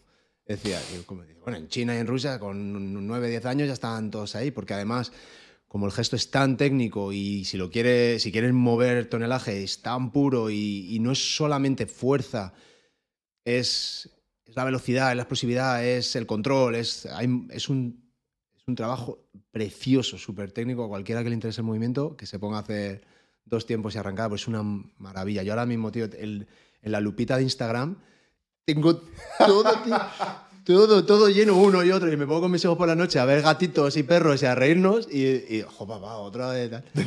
Entonces, bueno, le digo, bueno, pues podríamos empezar a entrenar ahora que ya, yo ya sé un poquillo y tal, así algo con, con el pal. Y entonces, entrenamiento de fuerza en niños. Eh, el otro día lo hablaba con, con Blanca. Al revés, ¿no? O sea, no solo que no es lesivo, sino que incluso puede fomentar el crecimiento, generar adaptaciones. ¿Qué, qué opinión tienes tú de, de esto? Totalmente de acuerdo con lo que, con lo que dijese Blanca. Sí. Fomenta el crecimiento la producción de GH, aumenta el desarrollo cognitivo, eh, lo que... Joder, nosotros hemos evolucionado para aprender con movimiento, en, Claro. en entornos de movimiento, y nuestro sistema nervioso central se desarrolla mucho mejor con movimiento. Sí. Y de hecho hay estudios entre eh, países donde las horas de actividad física son mayores y menores, y joder, se nota en las métricas de, de- Ujú. de las notas de los chicos, de la Sí, sí, sí, concentración y demás. Eh, estos mitos de que no hagan fuerza a los niños, de nuevo vienen de, de esa cultura popular, lo que has dicho tú al principio. Cosas que, por decirlo mucho, se Joder. quedan en el acervo y se convierten en Sí, verdad. sí, sí. Y nadie se para a preguntarse de dónde viene esta verdad. Y esto hay una gran parte que viene de que en el mundo de la fuerza, de los años 80, 70, para atrás y hasta los 90, lo que había de fuerza era bodybuilding y culturismo Y los deportistas que entrenaban fuerza eran los alteras y los gimnastas. ¿Cómo son los culturistas, los alteras y los gimnastas? Así. Chiquiticos. Chiquiticos. Pero la realidad es que no es adaptación, es selección natural. Es que un tío que tiene que subir 180 kilos dos veces, dos veces con dos, su peso por encima de la cabeza, si tiene la longitud de brazo que tenemos nosotros, es muy complicado que lo consiga, porque la fuerza que hay que aplicar al final de ese extremo es enorme en el eje. Sin embargo, un retaco que tiene el brazo de 20 centímetros y la barra tiene que subir a un metro 15, tiene mucha más ventaja mecánica. Y en gimnasia igual, las posiciones en anillas, los pinos, el centro de gravedad y su altura. Y en culturismo, un tío de 3 metros que parezca enorme tiene que pesar 220 kilos un tío de un metro sesenta y cinco para parecer enorme, con 105 kilos, es un oso. Entonces, no es adaptación, es selección. No te deja canijo entrenar fuerza de niño. Todo lo contrario. Es el, típico ejemplo de correlación no implica causalidad. Es decir, que te, encuentres que, estos son bajitos y que, están muy fuertes no significa que, el trabajo de fuerza les deje pequeños. Vale, buenísimo. Yo creo que eso hay que decirlo porque yo creo que se empieza a saber, pero te diré porque quiero empezar con los enanos a hacer, hacer alterofilia. y creo que lo, que lo que tú acabas de decir es muy importante. Se, sigue. A mí me da sensación en, padres de mi generación, ¿no? De, claro, los, los, hijos en el cole, vas conociendo padres que está como. Se valora lo intelectual y se, y se desdeña un poco el, el, deporte. El deporte es algo como que, bueno, sí que pueden hacer para que estén entretenidos, pero a lo mejor tocan el piano, hacen inglés y chino y tienen profe de matemáticas. Y no mueven el culo y no mueven, no hacen nada de deporte, tío. Y no hacen nada. Y yo hablo con mi hija, que tiene 8 años, hace baile un día, patinaje otro, otro día jiu-jitsu, tres días de rugby y luego cuando nos tenemos un rato nos vamos a la montaña o nos vamos al rocódromo a escalar, todos los días. Y, ella te lo dice y, está, cuadradísima y le encanta y, y está despierta. O sea, yo creo que a nivel intelectual, cuando tú estás todo el rato aquí, que, eso que has dicho tú, tu cuerpo no está en modo aprender, porque ahora nos salimos de aquí, nos ponemos a dar dos pasos y el cerebro dice, ala, aprender, a, explorar, a ver, qué, a ver qué pasa. En cambio, cuando estás todo el rato con una pantalla o con un libro o, trabajando intelectualmente, yo creo que no le estás sacando, y creo, además, hay evidencia que dice que no le estás sacando, con lo cual, muchas veces, no, es que hoy no va a entrenar fulanito porque tiene examen. Pues más motivo, ¿no? Si, si tiene un examen, haz un poco de ejercicio, ya verás como luego lo que, lo que estudie lo sacas más. Y, mm, y joder, yo quiero, quiero reivindicar eso porque creo que, que, todavía hay mitos limitantes, creencias limitantes acerca de nuestra capacidad física, de lo que podemos hacer, de lo que es incómodo, de lo que es malo, de lo que es que duela, que no duela, eh, de lo necesario que es. Para mí es innegociable. A mí lo más importante en la educación de mis hijos es que aprendan a comer y que hagan ejercicio y que se lo pasen bien, tío. Y el cole ya, ya aprenderán, ya, al final todos aprendemos lo que, lo que queremos hacer, aprendemos una habilidad y con esta carencia de profesionales, con que aprendan a hacer un oficio bien... Ya van, van a muerte. Van a muerte, tío. Si es que no hay otra cosa, la gente está ávida con eso. Venga, última pregunta. Em, si te tienes que quedar, imagínate que dice, va, solo puedes hacer una cosa, de aquí a que te mueras. Solo puedes elegir un ejercicio o tal para el objetivo, ¿cuál sería y con qué objetivo? Un ejercicio. Más o menos, algo así, ¿sabes? Algo como diga, puedo hacer esto. Si lo tengo que elegir yo, una arrancada. Una arrancada. O sea, tu barrita, pesos, ¿eso tienes? Pam, pam. Tengo velocidad. Tengo unas exigencias de movilidad enormes. Tengo unas exigencias de estabilización enormes. Tengo un trabajo de control del foco interno brutal tengo trabajo contracarga, tengo un trabajo de ritmo, porque los movimientos olímpicos tienen un ritmo y unos tiempos que te exigen una gran coordinación. Implico miembros inferiores, miembros eh, superiores, transferencia de fuerzas por, región central. Me parece que si tengo que elegir un movimiento, me quedo con este. Evidentemente, si puedo no elegir, elijo todos. Pero si tengo que elegir uno, este. ¿Y el para qué objetivo? Lo que acabo de decir, me va a permitir mejorar y mantener mi movilidad, la estabilidad de mis complejos articulares, mm. la transmisión de fuerza en mi región media, la aplicación de fuerza de mis miembros inferiores en acciones de alta velocidad, mm. en empujes verticales y horizontales, la aplicación de fuerza de mis miembros superiores en acciones de sostén y en planos muy diferentes, desde una tracción a una acción de empuje. Sí, No, si so- solo imaginarte 80 años haciéndote un buen snatch ahí con la mitad de tu peso corporal. Ese tío ya está como. Ese tío ya firma, está ¿eh? fuerte. Sí, sí. Hay un, hay un doctor, tío, que, que se dedica a temas de longevidad y tal, que, es- que se llama Peter Atia, que también tiene un, tiene un podcast, un tío muy interesante, muy conectado a la ciencia. Y luego, además, en la clínica hace mucha experimentación y, hace una hace una analogía en sus métricas cuando te viene alguien que dice, oye, me estoy haciendo mayor o estoy en un declive hormonal o de estado de ánimo o tengo una enfermedad o lo que sea. Y una de las preguntas que le hace es, es cómo, qué quiere hacer en su década, en su década, en su década marginal. Y la década marginal es tus 10 últimos años de vida, sea cuando sea. Es decir, puede ser que sea de los 80 a los 90 o de los 65 a 75, pero es ponerte en el, en el, en mis 10 últimos años de vida, ¿qué quiero hacer? Y me parece la hostia, tío. Me parece que te pone en una perspectiva de decir, quiero esquiar, o quiero subir a la montaña, o quiero coger a, mi- a cargar a mis nietos, o quiero jugar al fútbol. Y eso te da algo que haces tú muy bien, es cuál es la demanda, y a partir de ahí nos ponemos a, nos ponemos a entrenar. Me mola la, me mola la, arrancada. Así que nada. Javi, tío, un placer enorme. Acabas de sentar cátedra aquí con temas de fuerza y hipertrofia. Y alguno va a decir, "What?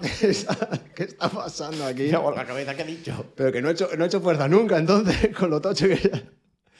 No, yo creo que vamos, vamos a, vamos a, a difundir esto bien porque yo creo que es interesante. Muchísimas gracias por todo lo que hacéis allí.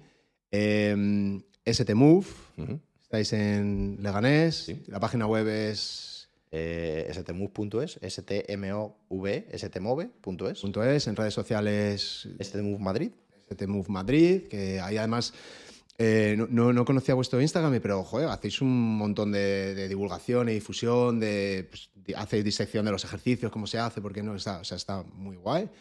Es un buen recurso y si te quieren seguir a ti en redes sociales o Que me sigan en stmove porque a mí mejor, en- mejor ahí yo en apo- la- aporto poco yo en redes sociales a nivel Pues personal. nada, muchísimas gracias Javi, ha sido Juan, un placer. Hasta otro día. Hasta otro día.